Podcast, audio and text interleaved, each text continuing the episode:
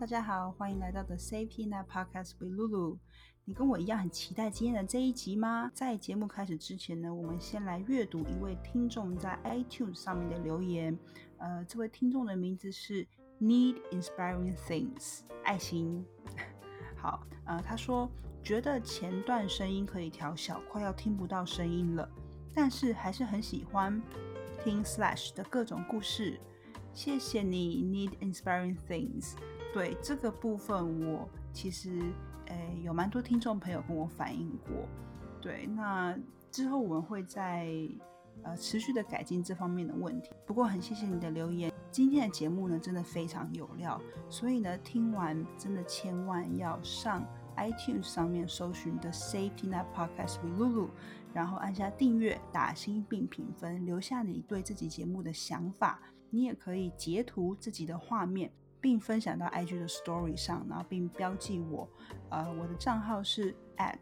she roams at s h i h r o a m s she roams，所以你就可以标记我，然后并在上面分享，呃，你对自己的感受。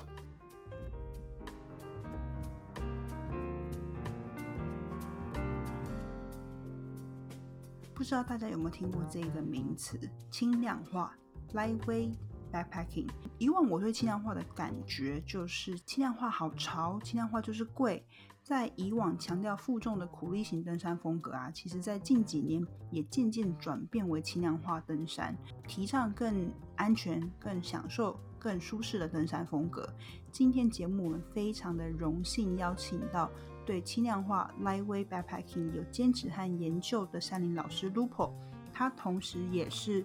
呃，Go Formosa 户外训练学校的讲师，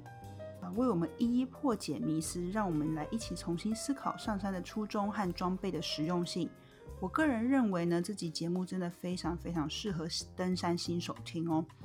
啊，其实如果你是老手，我觉得也很适合。就像我自己在这集中也获得很多很多的启发。那话不多说，就让我们赶快开启今天的节目。让我们欢迎 Lupo，Hello，Lupo。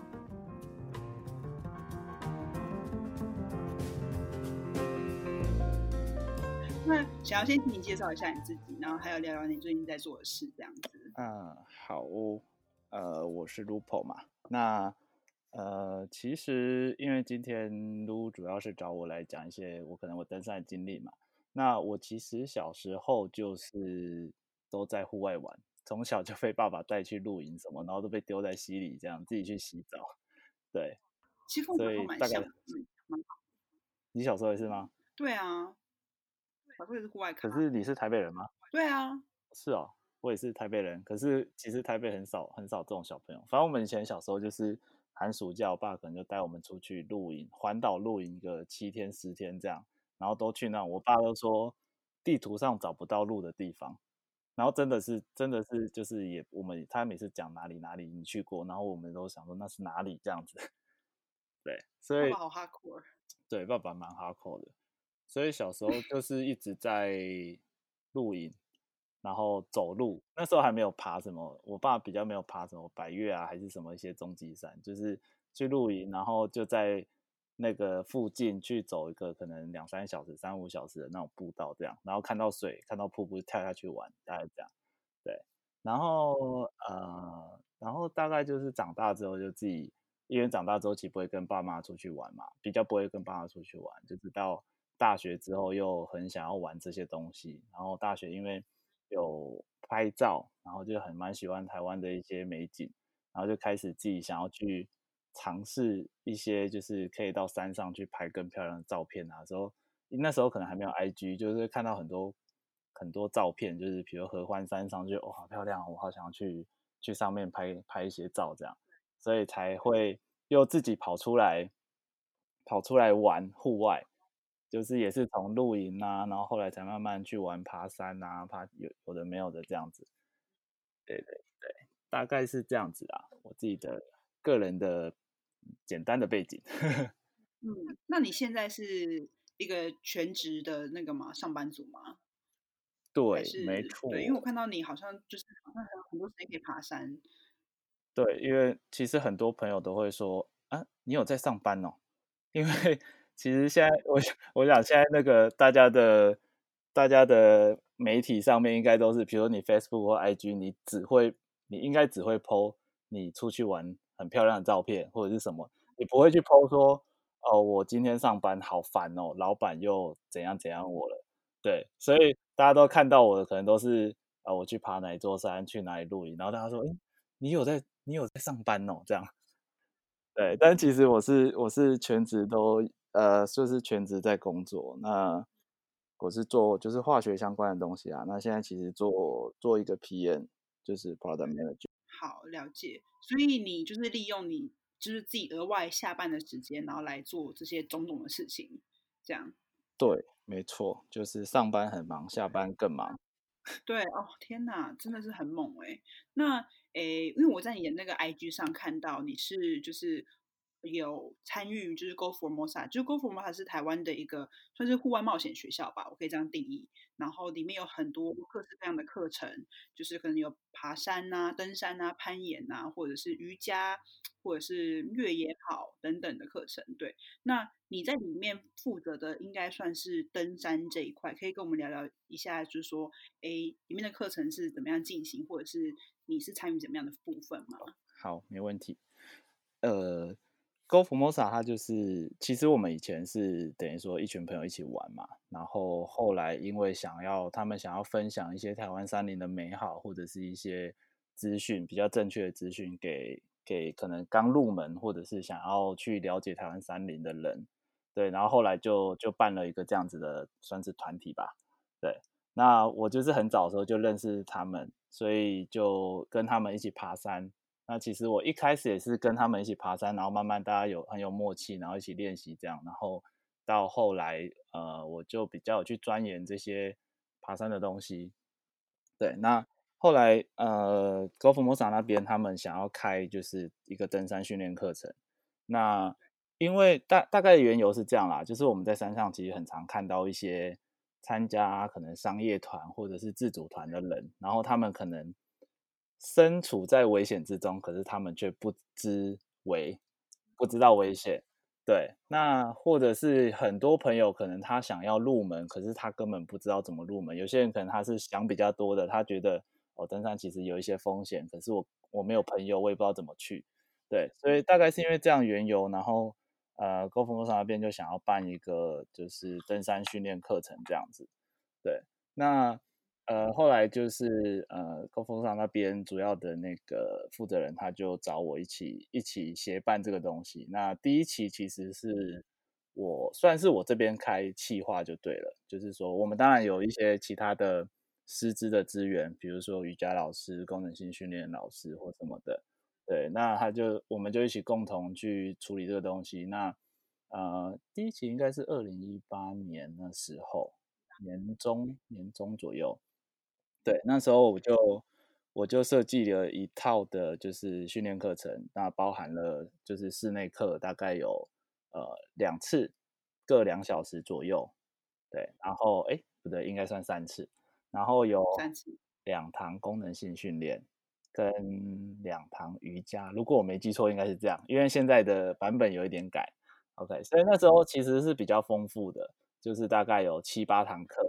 对，那我们就是希望说。在带这一群新手，通常来参加的都是相对比较没有经验的。我们希望给他先室内课先上过，说，哎，你要怎么选装备，你要怎么查资料，然后带你体能训练，让你呃知道怎么样训练你的体能，然后可能瑜伽是做一些舒展放松之类的这样。然后最后大家这一群人其实啊同一同一期的学员，其实他们会有一个革命情感。然后我们再带他们上山去，实际两天一夜去体验，就是上山的实际实际状况是怎样。那其实呃，我们是这样子做，然后我们希望说他们这样子，其实一次下来之后，就是一一一整期课程下来之后，其实他们都会具备能力，可以自己去做自主团。第一次你们去了哪里？第一次其实我们一开始也是开。松罗湖，因为松罗湖其实是蛮适合，对，蛮适合新手的一个地方。然后它的时间又不会太长，又呃，如果有新手可能是走比较慢或者是干嘛的话，它都可以在一个很安全的范围之内，时间范围内到达，然后要撤退不难。对，但是第一次其实你知道玩户外就是很常会遇到一些天气天候的意外。对，所以那一次我们后来是就就是东北边都在下雨，然后后来我们就挪到合欢北，合欢北哦，OK，对，但是其实呃，因为那边天气比较好啊，但是其实到那那高山上其实风险会高一点，对，但是还 OK，那次还算蛮成功的。对，所以你说感觉可以出就是怎么说初心者的练习是可以去松罗湖啊，还有合欢北峰这样是蛮适合的对路线。如果如果说呃如果说只是初新手想要上山两天一夜的话，松罗湖会比较适合啦，因为到合欢北那种地方，虽然它不会太长，但是多了一个高山症的因子的时候，其实有时候会更难控制。对，所以其实松罗湖，松罗湖简单，很泥哎，不是吗？就是一定要穿雨鞋，还是不不一定？你有你有去过吗？还没，就还没啊，还没。其实，但我朋友给我第一张就是那个表单啊，就说那个松罗湖的那个雨鞋要蛮多双的，虽然没有加罗湖那么多，好像加罗湖更 crazy，可是松罗湖也蛮狂的。其实加松罗湖比加罗湖还要狂。但是？其实我觉得大家都太太丑化他们了，这就是一个以讹传讹。对啊，当然跟你去的前几天，可能那一周有没有下大雨之类还是有关。可是，呃，其实没那么恐怖。像我自己都穿野跑鞋，然后你如果是你会选路线的话，其实像我野跑鞋到上面没有防水野跑鞋，我到上面可能还脏不到一半，然后也不会湿。当然，可能对新新手来讲，他们可能会觉得好像穿雨鞋还是什么，对。但是应该这样讲，其实他们呃，我因为我带了蛮多期的嘛，那很多人都会去查资料，都问说，哎，我需不需要穿雨鞋，或者是我需不需要绑腿去防这个泥巴？那我都会跟他们说，其实就是让他们自己去试嘛，你可以自己评估。我会跟你说，有穿雨鞋、有穿绑腿的好处坏处是什么？没有穿的好处坏处是什么？然后其实后来我都会问他们说：“哎，你们觉得有需要穿雨鞋吗？或者说你们觉得有需要穿绑腿吗？”然后他们回来之后，这些算是比较新手的人，他们回来之后其实都会觉得说：“呃，好像其实没有必要。”而且有些人可能有穿绑腿，他会说：“绑腿好像真的比较闷，我好像会宁愿选择不要穿。”对，所以其实我觉得没有没有这么恐怖啦。谣言是怎么回事？谣言真的传的很可怕。因为，因为这就是为什么我们要做登山教育，也不是这样讲啦，就是有时候像我们在在一些山里面遇到一些可能阿姨叔叔们啊，他们可能就说哦，那在台湾爬山就是要穿雨鞋，雨鞋就是最安全又不会湿怎样的。他们反正他们的有一有一些有一些人，他们观念不一定是叔叔阿姨啦，就是有一些可能年轻人也是，他们可能观念就是觉得。我就是要穿雨鞋，我爬山就是要穿雨鞋。好像一般人、国外人，他们可能觉得爬山就是要穿登山鞋才会保护脚，就是只是在台湾的观念被灌输成这样，所以他们就觉得啊，松罗湖就有一点泥巴，那我当然是一定要穿雨鞋。对，但我觉得其实不管是登山装备或者是路线的难易度什么的，其实都是见仁见智啊。其实也没有一个一定。没有一定没有说哦，我觉得我就是一定是穿越跑鞋，但是这个也没有没有说一定是这样。对啊，就说至少你要去全面的了解一下，然后也不要说人云亦云这样子，别人说什么好像就哎全部相信。没 错。对，所以做功课啊或什么其实也是蛮重要的啦，这一块。对，真的自己要负责任。好，那下一个问题呢？呃，想要问如果啊，就是。哎，你是在登山方面，你自己是有在追求轻量化这件事吗？呃，对，没错。嗯，对，OK。可是我对轻量化，因为我没有很了解这一块。老实说，我虽然爬山也爬了几年，但是我的概念，我都觉得轻量化就跟贵画上等号。然后我就想说，不知道我这个想法是不是正确的，然后可以给大家也是一个来破解的感觉。好，没问题。对，因为其实轻量化我也是都自己自己研究，因为台湾。其实对于轻量化这件事情，这这几年其实有蛮呃有蛮热门的啦，就是比较有被讨论这件事情。那其实之前其实台湾对于轻量化，应该说其实到现在台湾轻量化的装备啊，或者是那些讨论的事情，其实都相对来讲还是很少，只是这几年有比较多一点。OK，那呃轻量化这件事，其实其实说来蛮有趣的，就是为什么会开始轻量化？是我去我爬山一阵子之后，然后我觉得我要换一个好一点的包包，因为以前爬山就是会一群朋友一起去，然后有男生有女生，然后通常男生就会背多一点嘛，这都很正常。所以我本来 我本来第一颗包是我还在学生的时候，因为没有很有钱，所以就买比较便宜的包，所以背太重的时候就很不舒服。然后我就觉得，哎，我现在比较常爬山，那我应该可以投资一颗好一点的包。然后，呃，这这个是缘由啦。然后我就我就去某一间店家，然后就去买了一颗我很想买的，就是神秘农场的重装包，七十升。嗯，对，那那时候我都还没有七十七十升，因为我本来就在六十几，然后那时候都会想说啊，反正我会帮，可能会帮别人负担一些东西。对，OK。然后买了那颗包的时候，其实我本来想要买另外一颗。它有有比较好看的颜色，然后是八十二升，然后那个老板就跟我说，他说八十二升其实真的用不太到，除非你是香皂，对，然后 他就就有点说服我，那后来就买了，就是长得差不多的，就是长得一样，但是它只有黑色的，就我也还可以接受，然后是七十升的另外一款包这样子，然后他就跟我说，其实像他们自己去爬山两天一夜，他可能四十升就够了。然后大概就是跟我讲这些东西，然后我那时候因为你没有接触，你没办法想象嘛，就说怎么可能？对，但是 anyway 我还是把那颗包买回家了。然后后来我才呃等于说，因为买这一颗包，然后跟老板聊了一些事情，我才才知道说，哎，原来其实两天一夜可能以他的看法，两天一夜、三天两夜，他四十升甚至三十升就够了。然后我才去自己去研究这一件事情。OK，然后后来。后来就慢慢的去研究轻量化这些东西。好，我好像讲远了。OK，这是这是我。但是轻量化真的对有贵吗？这件事情，或者说我到底要怎样去做功课啊？就这件事。后来呃，我在研究轻量化的时候，其实有时候我会因为台湾资讯比较少，那我大部分是搜寻国外的一些资讯，比如说国外，比如美国很多人在走 PCT 嘛，或者是。呃，其他的步道，还有欧美的欧洲那边有一些步道，其实尤其是美国轻量化，其实从美国开始的嘛，从美国的一个走 PCT 的一个人提出来的，我没有去记那名字。对，那其实美国有蛮多，不管是 YouTube 上面或者是论坛上面有很多资讯，那嗯，他们会他们会提到很多，比如说你去 YouTube 搜寻，就会发现他可能说，呃，轻量化，然后。很便宜什么之类的，就是会有这些资讯啊。他们可能对，其实就是说轻量化为什么大家会觉得贵，是因为在台湾啊，大家会觉得我就是要花钱买比较轻的东西，因为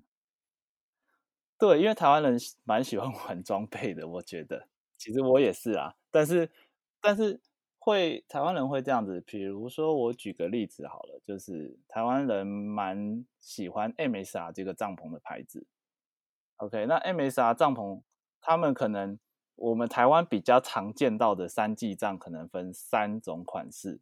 那最最便宜的，应该说相对最便宜的是叫哈巴哈巴，它可能一点七公斤两人帐，然后再过来的 Free 呃 Free Light 吧。两人帐可能一点三公斤，再过来的应该叫 Carbon Reflex，它可能是一公斤以内两人帐。对，那台湾人就会觉得说，哎，越轻的就是越贵，然后我就是我如果要轻一点，我就是要买贵一点的。对，但是呃，如果说真的要讲这件事情的话，其实每一顶帐篷它设定的使用的场景其实不太一样。它不是只是钱跟重量之间的差异而已，对，因为你用很轻，它那顶设计很轻的帐篷，可能你在百越的高山上，也许被吹翻的几率很高，对，所以其实设计的环境不一样，但台湾人就会，我认为啦，就是台湾大部分接受到的就是，哎，就是这几顶帐篷啊，最贵的就是最轻，对，但是呃，当然就买它，买最贵，就是我有。钱我就买那个最贵的。但是不见得适用。OK，那那讲回来说，轻量化为什么就等于贵呢？其实，呃，在材质上来讲，如果说你轻量化，这可能比较比较深一点，就是说，如果同样的布料，嗯你要它又强壮，然后又轻，那这样的布料是会比较贵，没错。但是在轻量化，嗯其实它的本质上不是一直在换装备，一直在选装备，而是你怎么嗯轻量化的第一步，大家会讲轻量化第一步是你怎么先舍弃掉你不需要的东西。对，因为很简单一个例子嘛，我像就像我刚刚讲的帐篷，你从一万块呃一万五的帐篷跳到两万五的帐篷，你多花一万块，你可能少了七百克。可是应该蛮多人现在登山都会带一张所谓的月亮椅，那那张月亮椅可能就一公斤了。你只要不带那一张椅子，你是不是就等于你赚了一万块？差不多的概念。你看月亮椅是什么啊？就是那种折叠可以收起来的那种椅子，收起来大概就是大哦概一两两呃，大概一个可以想象一个三升的可口可乐的瓶子这样的概念，大概这么大。对，那它大概一哦公，很多人都会带其实蛮多人现在就连上百月都会带，他们就觉得我跟的朋友们从来没有人带过哎，就是上百乐队啊，我蛮常我蛮常看到有人带的，可能哦，真的哦 OK，所以就把它对对对，所以应该这样讲啊，就是说，其实轻。嗯量化第一个是，我觉得轻量化是一个观念，就像我常常去听一些呃，其就是看网络上的资料啊，或者是像可能听国内一些讲座，像那个张元直，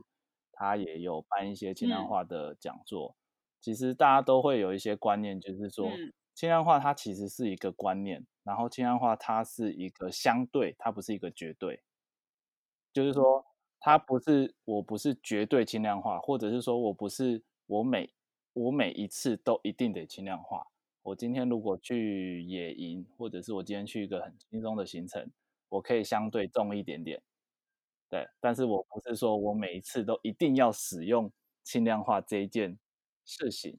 对。那其实只要观念对了，你把呃讲回来就是说，你只要观念对，你对轻量化的概念是对的，你少带一点东西，或者是你带的东西至少可以做两三件事情。你不要，比如说，你不要带了一只刀子，又带了一只剪刀，然后可能又带了一只 呃砍木材的刀。OK，那你这三支你只要并成一个东嗯西，你就达到轻量化的目的。而且你只要买一支刀子，你不需要买三支刀子的钱。对，那诸如此类的啦，其实它只是一个，它只是一个观念。我觉得第一点是你要先把你自己的东西，你不需要，你要先知道你需要什么跟不需要什么。对，你要先断舍离，对，有点像你要先就是先，但是丢掉你本子上不需要的东西，因为像那种极简的感觉，对，有一点像不，要硬要带那么多东西上山，嗯，就就有点像日本人，他们可能现在也有一些人在在追求一些极简生活，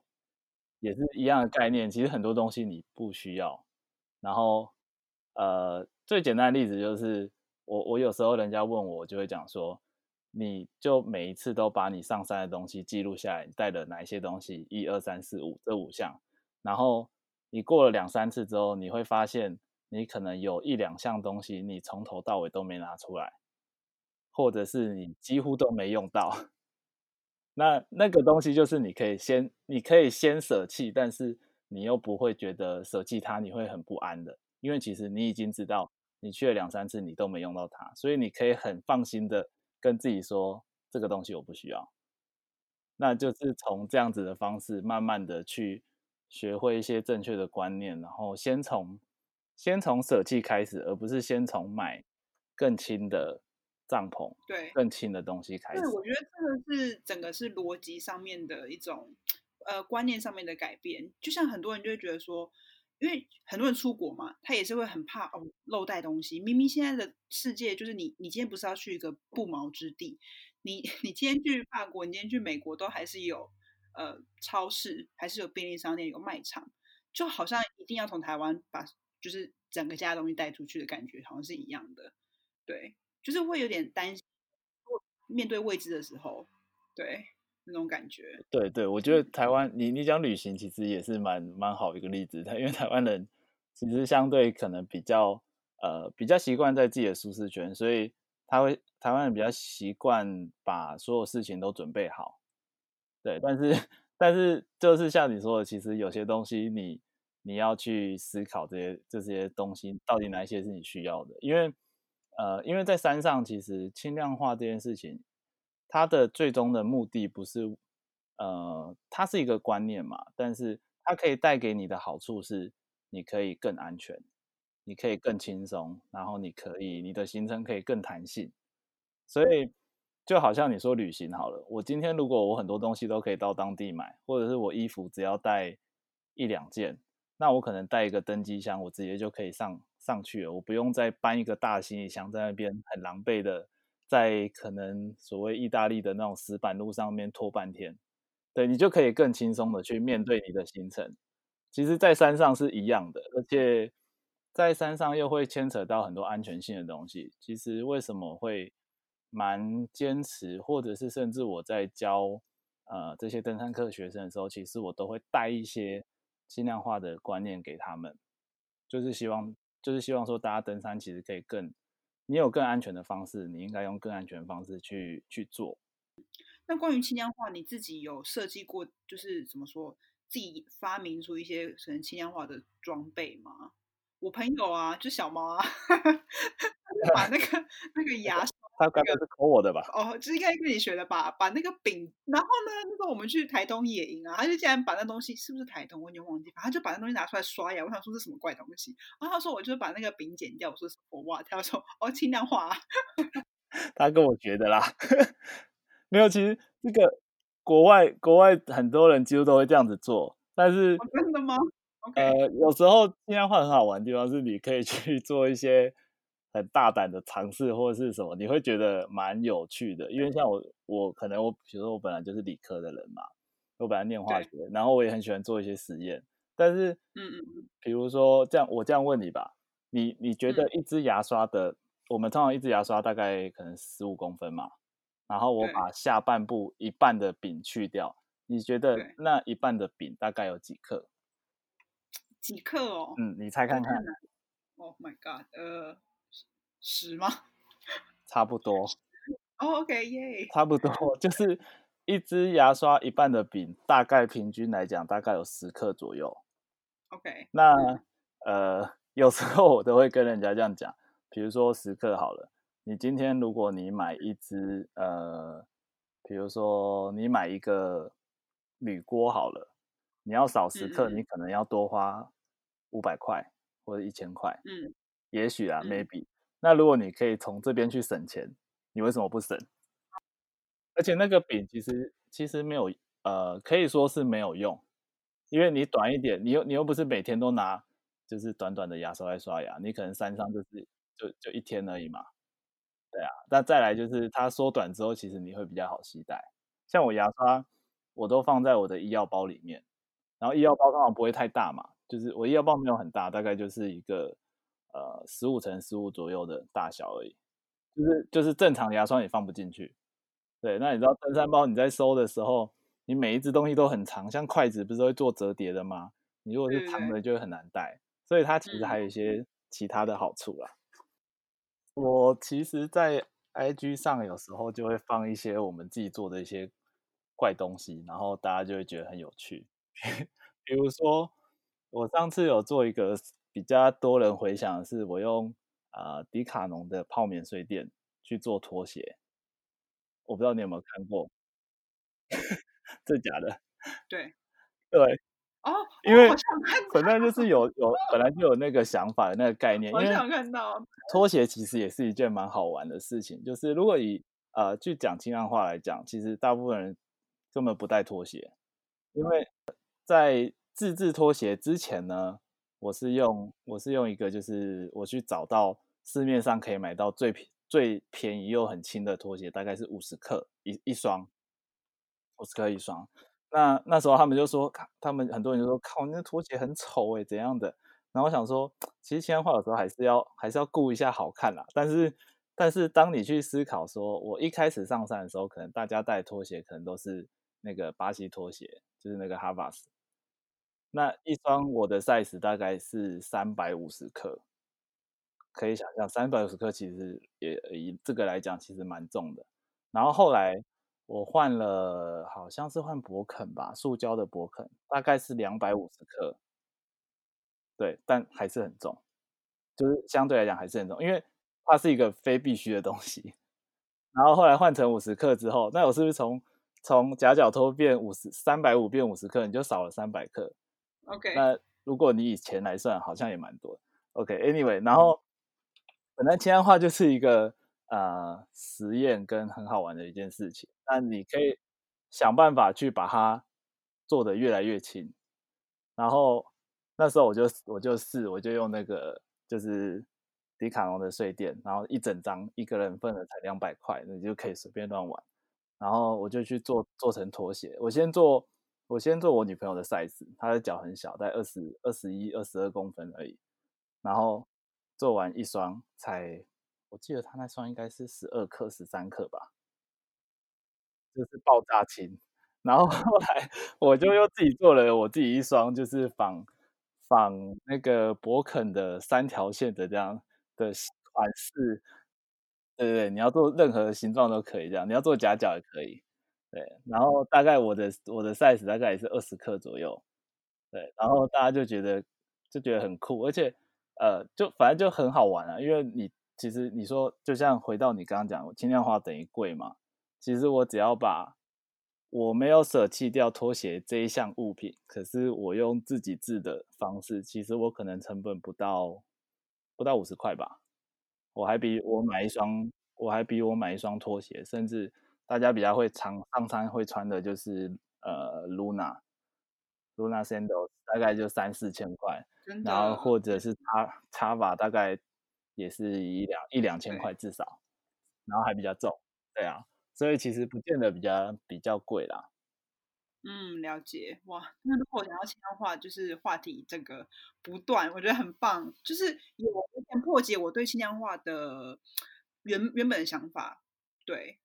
它就是感觉这就是一种，比方是登山的呃一种风格，就是它是一种态度跟一种比较像是观念上面需要去改变的东西，并不是说一定要一味的追求轻量化，或是一味的追求装备升级这件事情。它其实应该是一种对断舍离的过程，然后怎么样在登山过程中对更安全啊，然后更能够好好照顾到自己这样的一个过程。那接下来想要请如果跟我们分享一下未来，诶，你跟 Go Formosa 有没有要再举办后续的登山训练的课程？然后今年还会有几场活动吗？或是未来的规划等等的？呃，Go Formosa 那边其实我们一直都有在在规划一些活动。那其实像我们去年其实有规划一场是算是登山催组的课程。但是后来，呃，因为报名的人数可能大家对于催组没有兴趣，还是怎样，就比较少，所以那场没有办成功。OK，Anyway，我们其实一直在一直在思考说，我们还可以做哪一些事情？因为我们其实我们在做呃训练课程，其实我们想要给大家的就是不外乎就是你怎么样可以安全的登山，你怎么样可以更简单的踏入这个领域？比如说很多人。不敢上山两天一夜，可能是因为他不知道怎么搭帐篷，或者他不知道怎么煮饭，甚至有一些人可能他想要变出更多野外的菜色。OK，所以我们一直在想，我们可以带给大大家什么样的呃，算学程吗？或者是怎么样的东西？对，那呃，原则上我们现在登山训练课程是会一直在会一直举办，那大概。大概都是一个月一次，平均来讲大概一个月，或者是五六周啦。因为我们有时候会看看时间，有时候年假或什么这样子会跳开。对，所以原则上一两个月会有一次，都会持续举办下去。哎，我觉得很棒哎，因为我自己就是我我自己在教英文嘛，这样子，然后反正我的学生他们可能又有看到。我就是工作外的生活是非常过动的，然后会说，哎，那个露露，那个我要爬山，爬山带我去爬山。然后，但我自己知道我不是一个很会 carry 别人的人，对。然后我就想说，那然后我又想说，我我不敢保证说我那些新手朋友跟我去，然后我好像可以照顾他们，然后还可以帮他们就是背东西等等的。我就觉得说有这样的一个课程，登山的课程，其实对那些新手来讲真的是会有很大帮助，因为他们的问题就是不不外乎是那种那怎么办？我真的不知道我要到底要带 什么东西，或者是哎没有办法洗澡怎么办？然后或者是哎那个这个帐篷我也不会搭，然后睡袋怎么收？然后等等的，对，然后就觉得。这个东西其实很需要我自己过来人，我觉得他很需要呃一个好的嗯怎么说诶开开门者哦，就是带你认识山林的那个人非常非常重要，那个对象对，在如果你一刚开始的经验不是很好的话，你对这个活动之后就真的没有什么好感，会不会想要再继续下去？对，所以你有什么样的管道接触山林，然后他们对于呃山林的。认识啊，然后跟对于环境的重视这件事情很重要，对你来讲很重要。所以我觉得透过 Go for Mota 的登山课程，新手们其实真的是可以先透过一套有系统的方式去得到有关于山林方面的知识。可以把你们交给我，我们好，对，然后就要离职。对，其实 没有啦，就是真的就是就像你说的啊，我我我常常都会跟我自己的朋友，就像你你的朋友一样。他们可能也想要，都会说，大家都会说，哎，什么时候带我去爬山？什么时候要干嘛干嘛？那那你知道，其实像我们这种过动的人，其实都行程都满满的。然后我们去爬，可能都爬很难，我也不可能就是每次都开新手团带他们。对，然后再再现实一点，就是当你自己时间很不足够的时候，你就会想要爬自己的山，你不会想要，呃，不不呃没有。没有收入或者是怎样，然后把你的时间花去带一些新手这样子，OK？那这这题外话，但是我就是说，我就算我朋友来找我，我也不可能哦来，我就是家教，你礼拜一几点到几点来我家，我跟你这样？对，我不可能这样子去做一套东西，所以我都会很希望说你们可以呃去花钱来上课，就是不是为了赚钱或什么，而是。我们有这样子做一套的课程，那你只要只要你肯去报名，说真的，其实我们就是在做教育，也没有也没有赚什么钱，就是希望说，哎，你可以参与一整套的系统。那就像我刚刚讲的，其实你上过室内课，上过室呃体能训练课，然后最后你上山两天一夜，你会有很多的心得，你就真的我我带过的人，后来几乎。我几乎都没有特别带他们去爬山，就他们就会自己去自己去互揪了。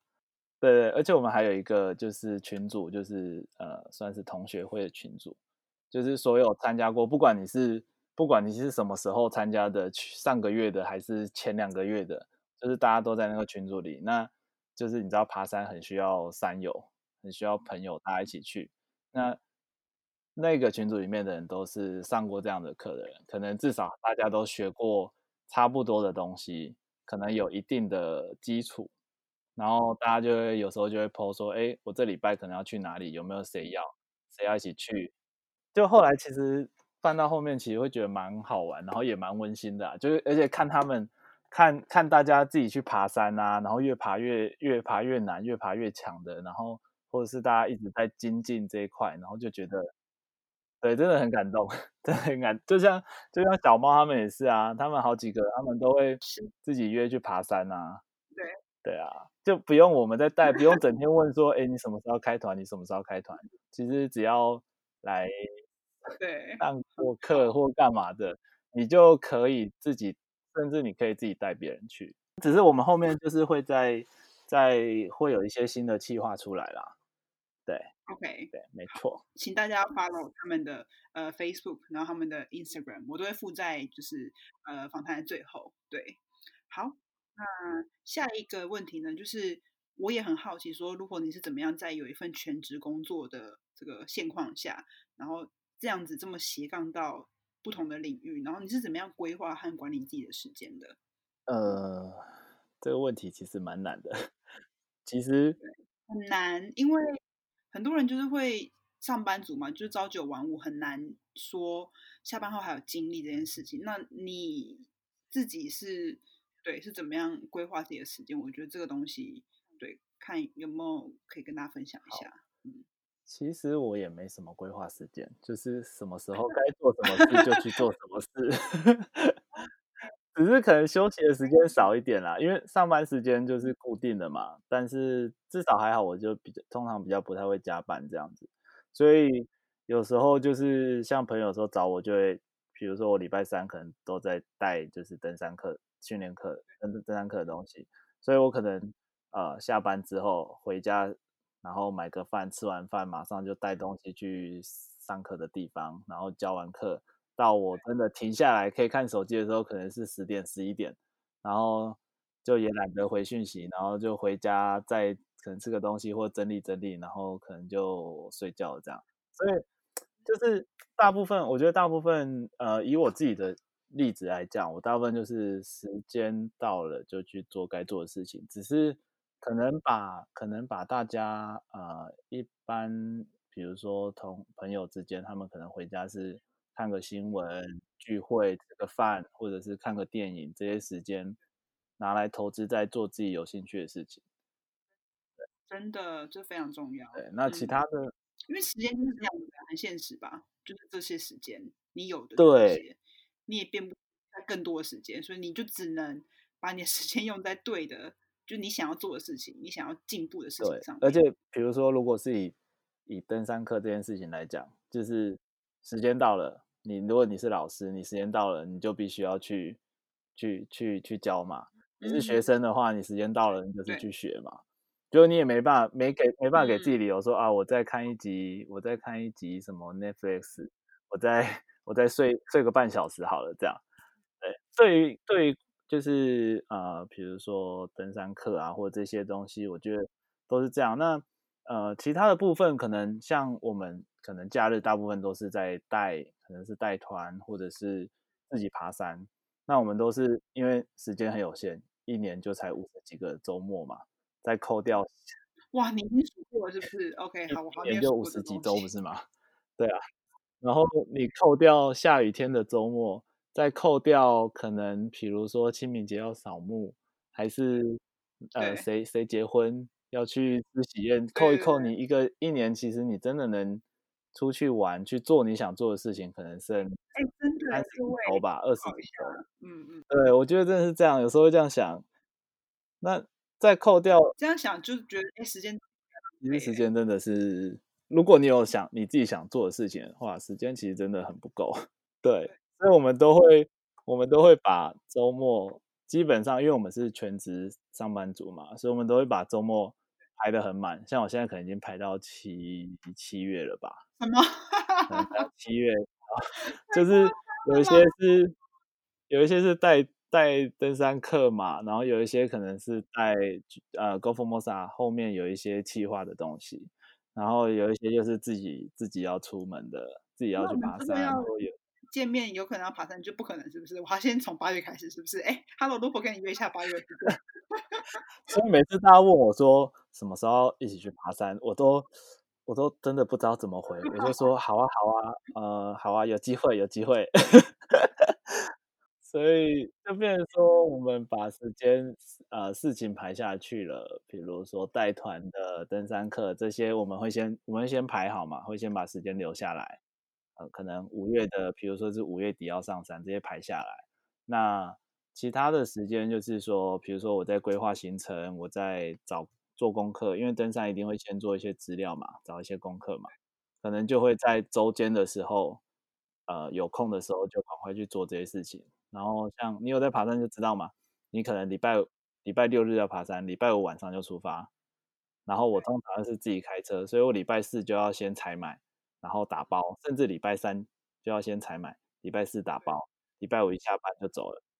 所以你这样算起来，礼拜五下班就直接出发，你只剩下礼拜一二三四的下班时间。再扣掉你有一天可能要去买食物，或者是买瓦斯之类的，然后你就可能就剩两三天，然后你还要做其他事情。所以我觉得，其实针对时间管理这件事情，呃，其实蛮对我来说，我觉得蛮难的，因为。时间太有限了，你根本没有办法真的说去管理一个小时做什么，两个小时做什么。就是你知道，呃，我就我知道我要做什么事情，我在什么时候之前我要把包包打包好，那我就是要把剩下的时间，比如说我要清洗装备，我要教课，我要把我呃教材东西更新，可能就是在往前塞。那下班的时间有哪些时间，就去把这些事情做起来，这样子。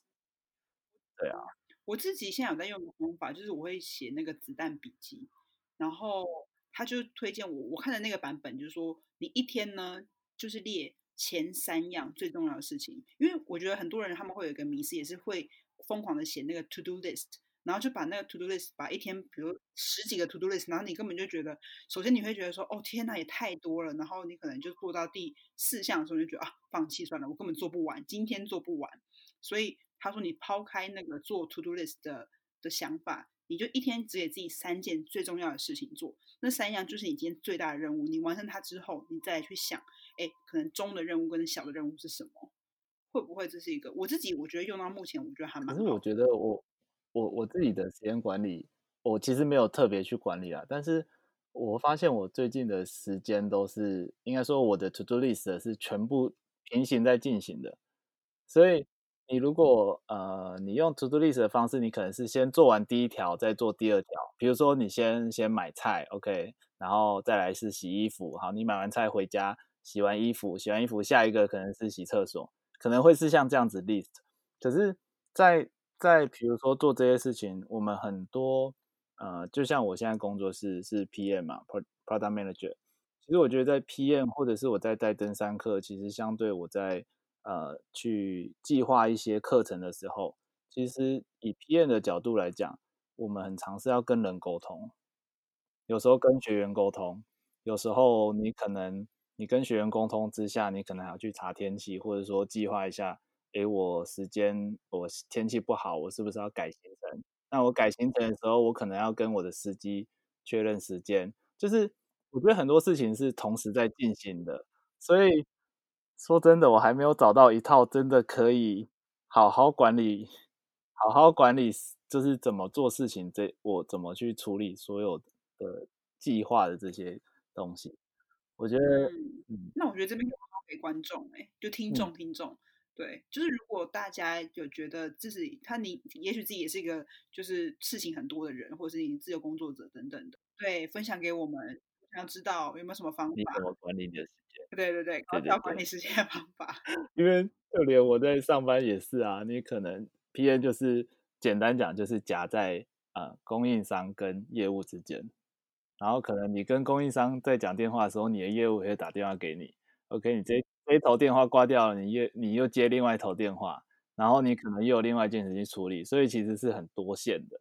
我觉得对，要做好真的也不简单。真的，是我觉得你现在真的是哇，好。对，OK，那最后一个问题呢，其实就是呃，都会问每个来上这个节目的来宾啊，就是说，那你现在满意你现在生活吗？然后满意的话是为什么满意？那或者是你不满意的话又是为了什么？嗯。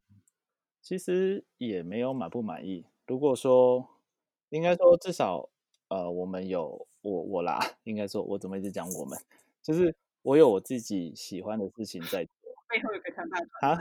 背后一个很大团队，让我帮他们发声。OK OK 好。像我跟 Go Formosa 这些伙伴，他其实大家都是在做自己喜欢做的事情，不管是我自己去爬山，或者是我是。带别人爬山，或者是我在做我想做的登山教育这件事情。那我觉得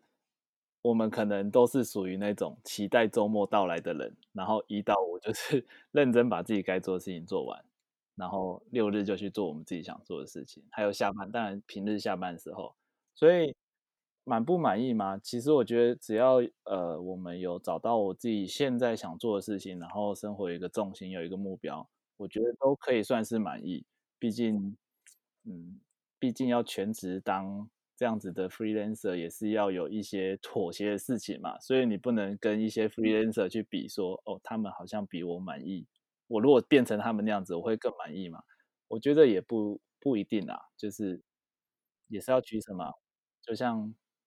就像我朋友说的，你就把你今天你你今天如果不上班，你就没有办法好好的买装备，那你就去上班，然后 赚的钱来买装备，然后你就会很开心，然后你就带这些装备上山去测试你的装备去玩，你就会比较开心。可是如果你今天是用登山这个东西去赚钱，然后去买了装备，装备变成工作要用的，好像也不见得会是比较满意。哦，懂你的逻辑。对，所以这是这是又是一个观念的感觉，不知道，就是呃，我觉得还算满意啦，因为嗯，有自己想做的事情，然后就像我刚刚分享的，看一些来参加我们登山课的学员，他们现在都可以自己出去玩，然后有时候也会分享给我，我有时候会去有有时候会他们，比如他们有 po 照片，我也去去留言啊，去跟他们讲什么的。然后有时候其实真的是也蛮蛮有成就感的，所以其实也是蛮满意的啦。嗯，对啊，有你们越讲越觉得啊，其实根本就蛮满意的啊，户外老师。但是总是还是生活上还是有一些东西需要妥协的嘛。对，比如说同时要接供应商的电话，也要接业务的电话。对，但是但是想想你的装备。好，那节目最后一个问题呢，就是想要请你用呃一段话可以形容一下，就是为什么你这么爱山，然后形容一下你自己在山中的感觉，在户外自己你觉得会怎么样来形容你在户外的感受等等。我觉得一句话、一段话好像都蛮难。OK，申论题就对了。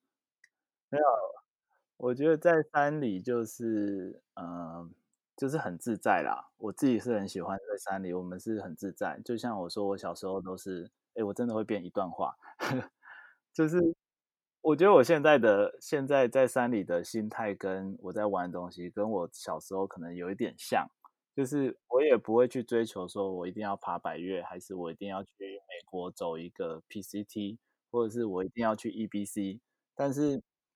就像我们现在去露营、去爬山，我都几乎都会坚持，就是我一定要在野外过夜，因为我很喜欢那种在山里起醒来，然后就是很很自然，然后我可能我也不用今天要赶路，赶去好像是九天就要易瑞发这样，全部都旅游完这样，就是不喜欢那种感觉，所以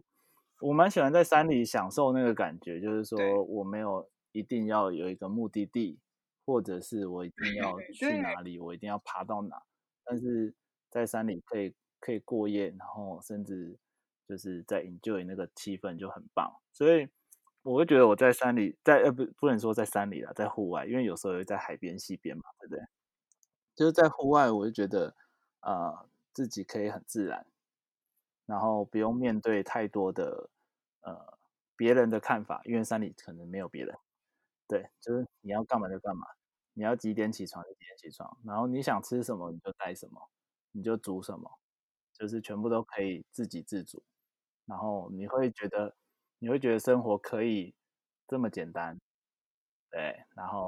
又可以对自己负责，因为你要吃什么，你要带什么，就之前要先计划好，你可能就带进去，所以一切都可以靠自己的时候，你会觉得其实生活很简单，你不会去抱怨早餐店老板今天把蛋煎太熟了，或是干嘛的，对吧？我这样讲应该没错。我觉得山林让我感受到谦卑这件事情，是每次我去爬山都越来越有感触的。就是真的不用去说追求什么大山，或是我要征服百越。呃，我觉得每一次上山的过程中，你都感觉到，就是因为山林自然这件事情，是不是一个比我们人类更大的存在？然后我都觉得每一次去爬山，然后都会觉得，不管就是在自然的环境下，就觉得说，真的是有越来越，就是觉得自己渺小，对，觉得好像很多事情也不用说，好像这么在意，或者说这么执着在一些比如说很物质或者是很功利的事，这样，我觉得这是爱山让我的感受啦，给我的一种改变。所以你其实你你上次本来有要问我另外一个东西，你你本来不是要问我登山为什么我参加的一些登山训练的东西，呃，我只是想要顺便衍生一下，就是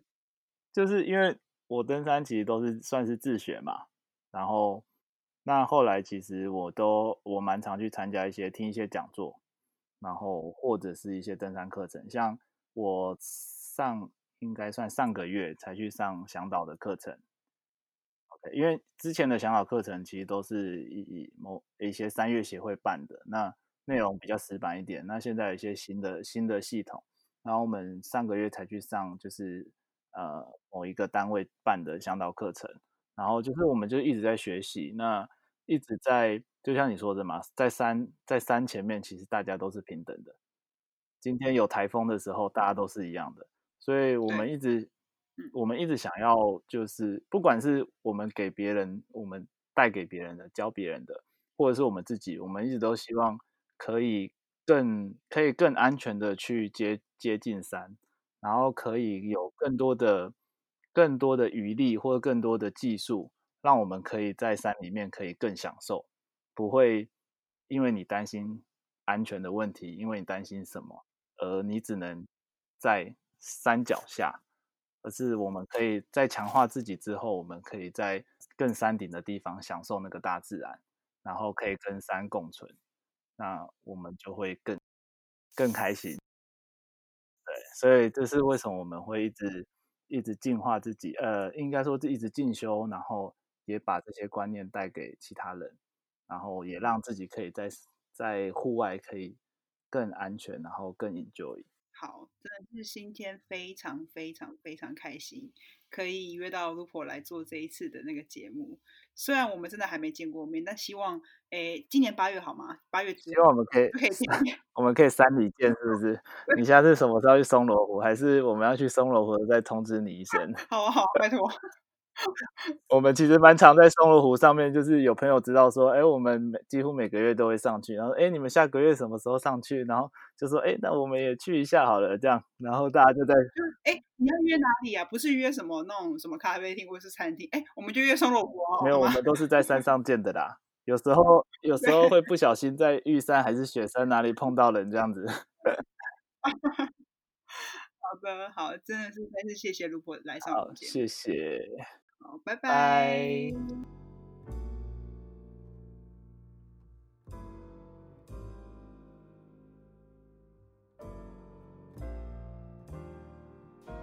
今天非常非常感谢我们的山林老师 Lupo 来上节目，相信大家都跟我一样收获良多。呃，虽然我自己爬山已经爬了一阵子，但是